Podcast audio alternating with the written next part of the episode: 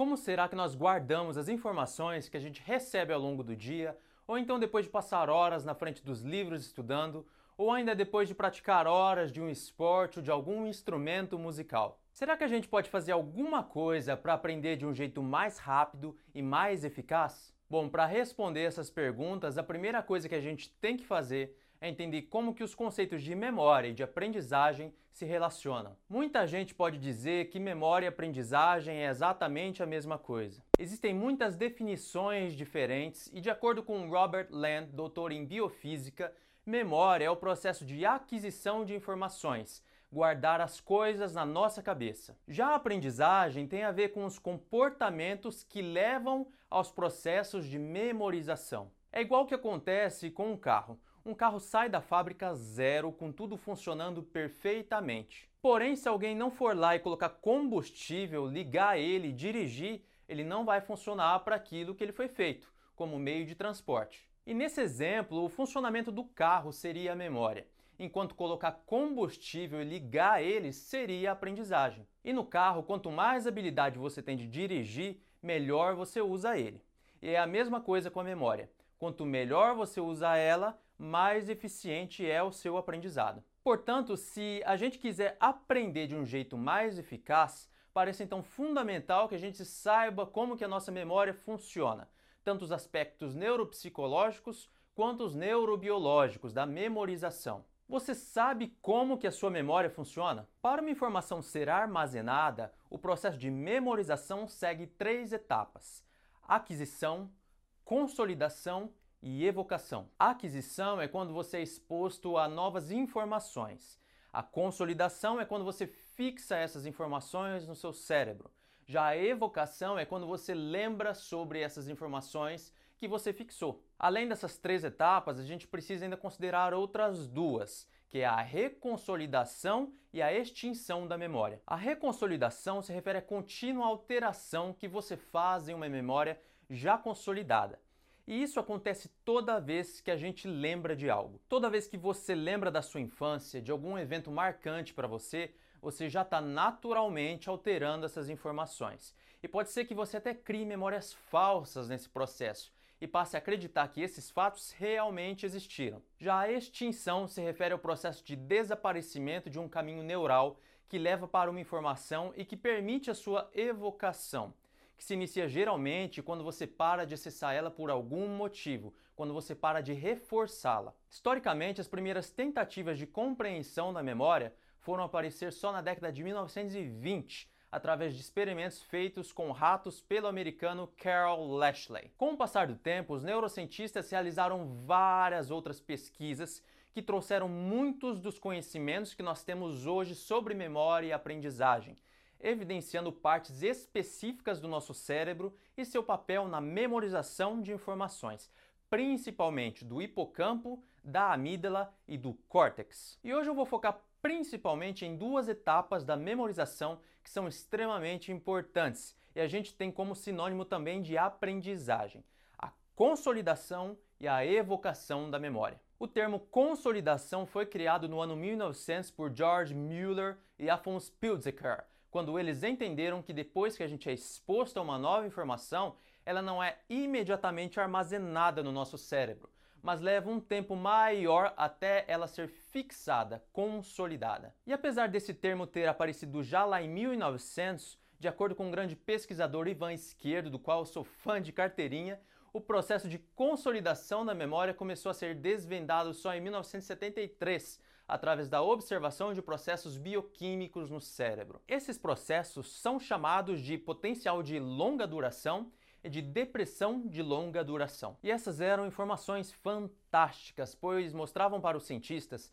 o tempo de ativação dos neurônios no cérebro, oferecendo dados concretos para esses pesquisadores trabalharem. Esses dados são muito diferentes daqueles que os pesquisadores recebem ao fazer exercícios de memorização com as pessoas, já que nesse último é um processo muito mais subjetivo e que sofre todo tipo de interferência possível. E um dos objetivos principais de todo estudante é realmente guardar as informações que estudou.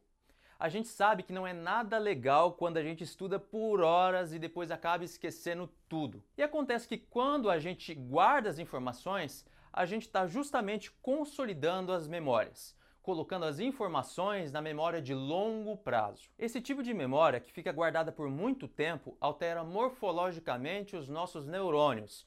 Então acontecem alterações físicas mesmo, e não só um liga-desliga ali, como é o caso das memórias de curta duração. E para explicar isso, a gente usa aquela palavra que todo mundo já conhece: neuroplasticidade que acontece tanto por processos bioquímicos, no fortalecimento de sinapses através da síntese proteica, como pelos processos eletrofisiológicos. Infelizmente, os pesquisadores ainda não sabem exatamente de maneira precisa como que a gente guarda as memórias para que elas se tornem memórias de longa duração, mas sabem que elas formam um circuito neural, uma rede de neurônios, através de um processo que hoje é muito estudado. E uma coisa muito importante que eu preciso citar para a formação da memória de longo prazo é atividade da memória de trabalho. E para explicar isso, tem uma comparação bem legal que a gente pode fazer com a memória de trabalho.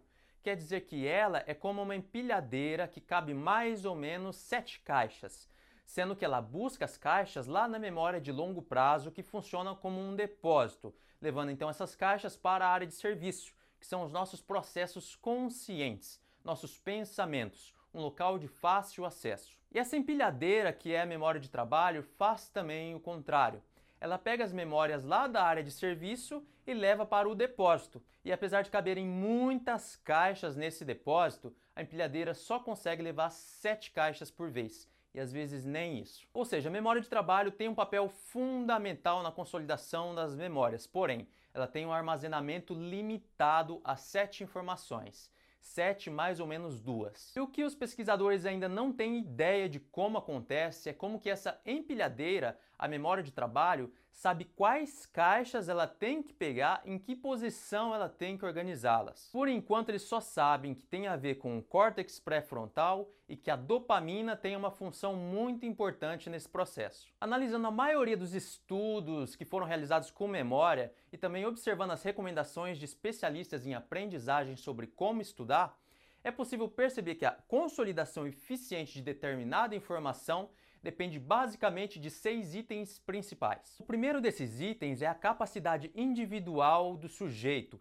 tanto a capacidade genética quanto aquelas adquiridas ao longo da vida, o quanto ele foi estimulado e se a alimentação dele foi nutritiva durante o seu desenvolvimento. O segundo item diz respeito à compreensão daquilo que está sendo memorizado, associando as novas informações com aquelas que já estão armazenadas. Esse item é muito importante, aqui o conteúdo que é memorizado tem uma importância muito grande.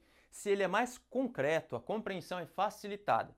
Por outro lado, se torna muito mais difícil se a informação tiver um conceito mais abstrato. E ainda nesse item são muito importantes as técnicas utilizadas e quantas áreas do cérebro são estimuladas por essas técnicas, o que interfere diretamente na eficácia da aprendizagem. Existem várias técnicas interessantes para serem usadas no processo de memorização.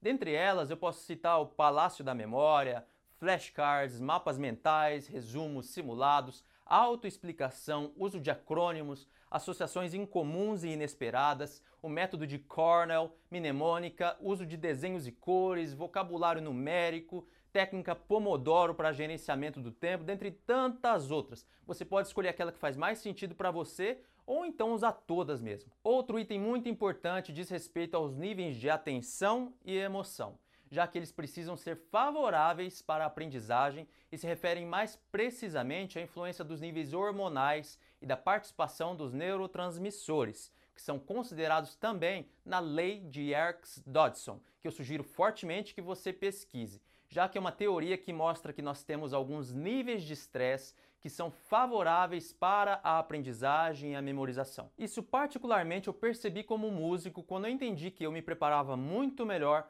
quando tinha uma apresentação ou uma prova chegando, já que meu nível de estresse subia e com ele o cortisol, a adrenalina, então minha aprendizagem de repente parecia muito mais fácil. Então, se você tem datas para fazer as coisas, datas para as provas, e essas datas estão chegando, naturalmente a consolidação das informações que você estuda será mais eficaz. Mais um item importante para a consolidação da memória a sua participação ativa no processo de memorização e aprendizagem, que é uma ótima explicação do porquê só grifar texto geralmente não é tão eficaz assim. Isso justifica também porque o nosso sistema de ensino, onde os alunos vão para a escola, sentam nas cadeiras e ficam só ouvindo o professor falar, é tão chato, monótono, atrasado e depende de um esforço enorme do professor para que a aprendizagem aconteça de fato durante a aula. Mais um item que favorece a consolidação ela depende de fases específicas do sono. Pesquisadores de São Paulo e do Rio Grande do Norte, liderados pelo neurocientista Siddhartha Ribeiro,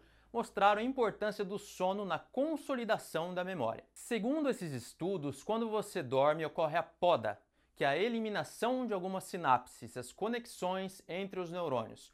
Só que ao mesmo tempo que algumas conexões se desfazem, outras conexões são reforçadas, como se o sono fosse um momento de manutenção do nosso cérebro. Então, quando você dorme, ao invés do seu cérebro desligar, na verdade ele começa a trabalhar de um jeito que sempre intrigou os cientistas. E todo esse processo acontece principalmente na fase REM do sono, com a presença das ondas gama, que são as frequências bem rápidas que estão presentes quando a gente sonha, quando nossos olhos ficam batendo assim bem rápido. Nessa fase, certos genes codificadores de proteínas que formam as sinapses estão ativos no hipocampo, a região cerebral que funciona como porta de entrada da memória. Resumindo, uma informação nova que você aprende durante o dia gera eventos químicos no seu cérebro que fazem conexões entre os neurônios e é durante o sono que são desfeitas as conexões que são menos importantes, ao mesmo tempo que são reforçadas aquelas outras que têm maior importância para a sua aprendizagem. Então, sabe aquela frase que provavelmente você já ouviu? Trabalha enquanto eles dormem. Então, pessoal, isso já ficou lá no século XX, tá? A gente já sabe que não é bem assim. Por fim, o último item, mas não menos importante para o processo de consolidação, last but not least, é a importância da repetição. Ao longo do tempo, centenas de experimentos realizados por psicólogos cognitivos vêm demonstrando a vantagem de um tipo específico de repetição, a repetição espaçada. O alemão Hermann Ebbinghaus, doutor em filosofia e aluno de Wundt, grande nome da psicologia experimental, já em 1885 realizou estudos que o levou à descoberta da curva do esquecimento. Resultados das pesquisas de Ebbinghaus mostrou que o esquecimento acontecia de maneira exponencial, o que significa que nós esquecemos muito rápido nos primeiros minutos e depois essa velocidade vai reduzindo ao longo do tempo. De maneira mais precisa, ele notou que nos primeiros 20 minutos, aproximadamente 40% do material estudado é simplesmente esquecido. Já depois de uma hora, essa porcentagem aumenta para aproximadamente 55% sendo que depois de 24 horas a gente esquece quase 70% de todo o conteúdo estudado. E atenção porque esquecer não significa que a rede neural de fato sumiu, puf, escafedeu-se.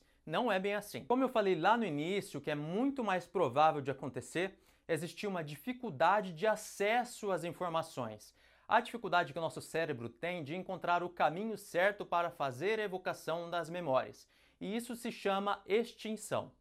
Então, mesmo que a rede neural da informação ainda exista biologicamente no nosso cérebro e que é chamado de engrama, o caminho que nos permite o acesso a esse engrama e, portanto, a evocação da memória pode ser enfraquecido caso ele não seja reforçado. Isso explica, por exemplo, o porquê da gente ter mais facilidade para lembrar de alguma coisa que a gente já estudou lá no passado. Eu, por exemplo, tenho isso com os instrumentos musicais.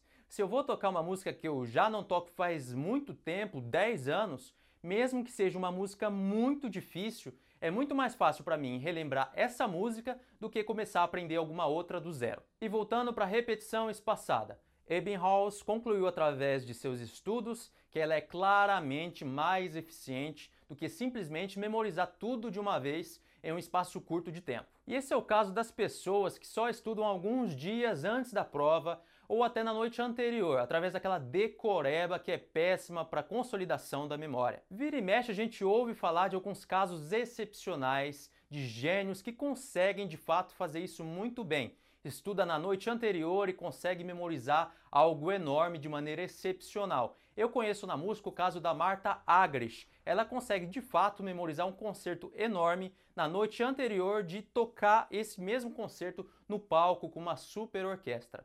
Porém, esses são casos realmente excepcionais e muito raros. Mas para gente, pessoas normais, meros mortais, até que funciona essa decoreba como recurso para a gente preencher a nossa memória de trabalho antes da gente fazer uma prova. Mas isso só depois que de fato você aprendeu de verdade. Então é um recurso a mais. Você está ali pronto, preparado e antes de fazer uma prova ali na porta, você dá aquela última lida preenchendo a sua memória de trabalho. Eu faço isso com as partituras de música antes de uma apresentação e funciona super bem. A memória fica fresquinha ali. Agora, se você, meu amigo, só conhece essa técnica da decoreba que você faz alguns dias antes da prova, então você sabe muito bem que essa técnica é uma ela é péssima para consolidação da memória e com certeza você esquece tudo que você decorou e provavelmente está perdendo o seu precioso tempo. Então fuja da decoreba, porque definitivamente não é inteligente, não funciona. Bom, e bem próximo da ideia da repetição espaçada, tem a prática da recuperação da memória, que na verdade é um conceito que nos diz como que a repetição espaçada deve ser realizada. Vários pesquisadores como Pastotter, Baum, Karpik, Rodiger colocam uma importância muito grande no que chamam de prática da recuperação da memória, como um fator fundamental para a consolidação. Isso seria nada mais, nada menos do que usar meios para forçar o indivíduo a se lembrar das informações. E a gente conhece isso principalmente através dos testes surpresa que são aplicados na sala de aula ou então através das revisões que usam questionários onde você não vai ficar ali só lendo mais uma vez a mesma coisa, mas vai se esforçar para lembrar das respostas, para recuperar de maneira ativa o conteúdo que você aprendeu. Esses pesquisadores também mostram a importância de adicionar um feedback nesse processo, algo que é conhecido dentro da famosa e também criticada prática deliberada de Anders Ericsson, que é fazer um comentário construtivo, principalmente após a aplicação de testes. E se você conhece a prática deliberada e é um defensor dela, saiba que realmente as etapas para que ela aconteça são sim super eficientes. Porém, aquela ideia das 10 mil horas, que você se torna especialista depois de 10 mil horas de prática, isso é balela. Isso é ótimo para palestra motivacional, mas é uma ideia super errada e criticada do ponto de vista neurocientífico. Aliás, essa é uma ideia que só faz sentido se a meritocracia fizer sentido também. Aquele pensamento de que o seu sucesso no mercado, a sua colocação profissional e a conquista do emprego dos seus sonhos depende unicamente do tanto que você se esforça. E isso cientificamente já foi mais do que provado que não faz sentido nenhum. E se você diz que essas 10 mil horas não tem a ver com competição, mas com desenvolvimento pessoal do indivíduo, do sujeito, isso também não faz sentido nenhum. Não faz sentido porque para você ser bom em algo, de fato bom, você precisa ter claramente um parâmetro daquilo que é ser bom. E esse parâmetro vem inevitavelmente de uma comparação uma imposição ou então um preconceito que você adquiriu ao longo da sua vida. Bom, e de fato isso faz sentido, porque eu dou aula na Universidade de Música, sou artista, trabalho com artes profissionalmente e essa é uma pergunta recorrente. O que é ser bom? Quase sempre a resposta para essa questão vem através de uma comparação, ou uma comparação com os nossos colegas, outros profissionais que estão ao nosso lado, ou então uma comparação com um ídolo nosso, alguém que a gente gosta, alguém que a gente se inspira. Bom, mas voltando para essa prática da recuperação das informações.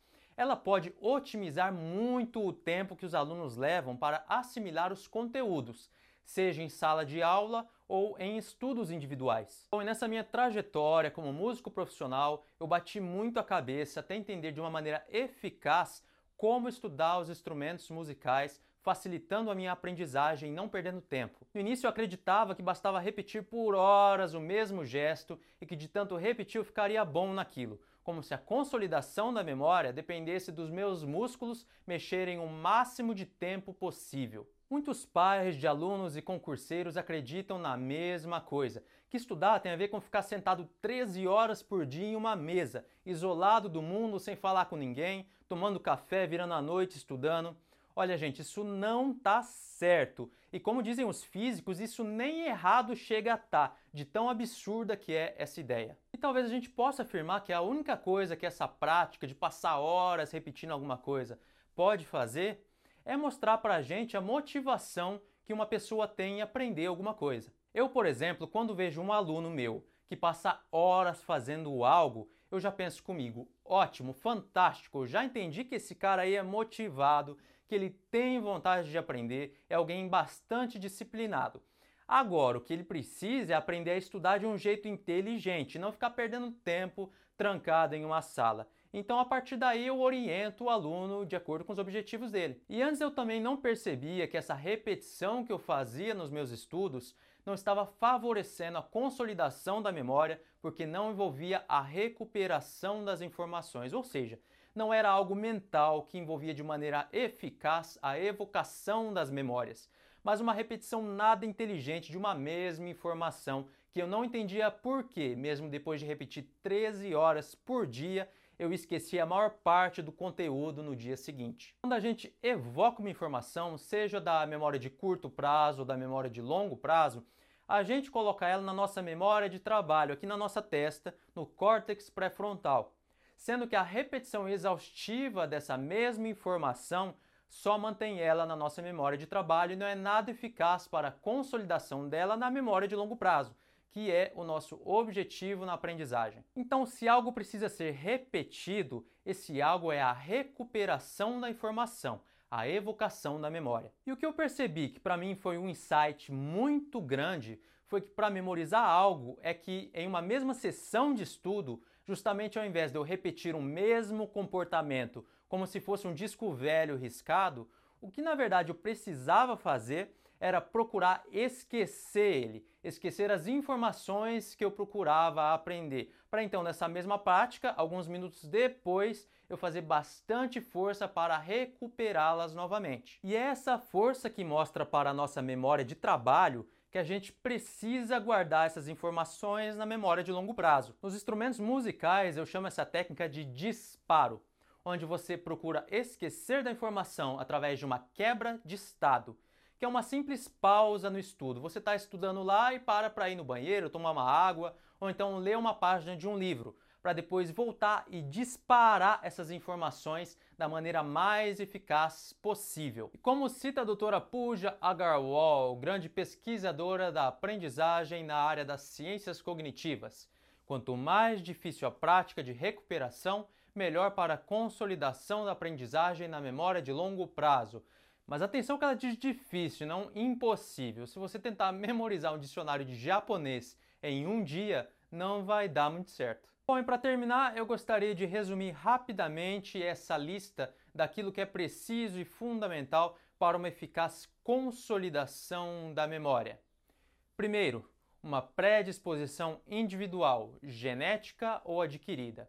Segundo, boas técnicas de associação, visando uma maior assimilação do conteúdo.